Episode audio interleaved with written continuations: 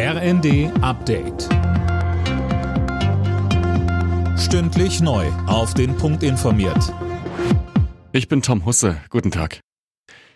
Eine Protestwelle gegen Rechtsextremismus und die AfD schwappt durch Deutschland. An diesem Wochenende gibt es wieder Dutzende Demonstrationen überall im Land. In Hamburg haben gestern mindestens 50.000 Menschen protestiert. So viele, dass die Demo wegen Sicherheitsbedenken abgebrochen wurde. Der Politikwissenschaftler Albrecht von Lucke sagte im ZDF, das sogenannte Geheimtreffen von Potsdam, was so geheim ja gar nicht war, hat jetzt ans Licht gebracht für viele, dass es darum geht, dass äh, offensichtlich sogar Deutsche mit Migrationshintergrund mhm. deportiert werden sollen. Das ist also etwas, was an die finstersten Tage, Stunden und Jahre der deutschen Geschichte erinnert. Und das lässt Leute aufstehen. In der Debatte um ein mögliches AfD-Verbotsverfahren zweifelt Sachsens Innenminister Schuster derzeit an den Erfolgsaussichten. Mehr dazu von Anne Brauer.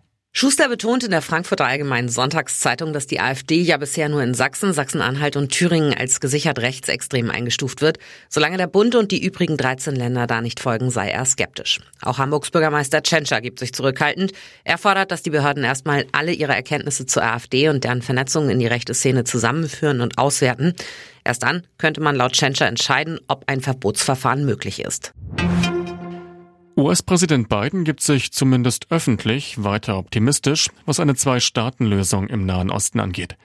Er halte das nicht für unmöglich, selbst wenn Netanyahu im Amt ist, so Biden nach einem Telefonat mit dem israelischen Regierungschef. Für die deutschen Handballer steht bei der Heim-EM heute das zweite Hauptrundenspiel an. Es geht gegen das Überraschungsteam des Turniers Österreich. Die Österreicher haben unter anderem Spanien rausgeworfen und sind bislang noch ungeschlagen. Los geht's heute um 20.30 Uhr. Alle Nachrichten auf rnd.de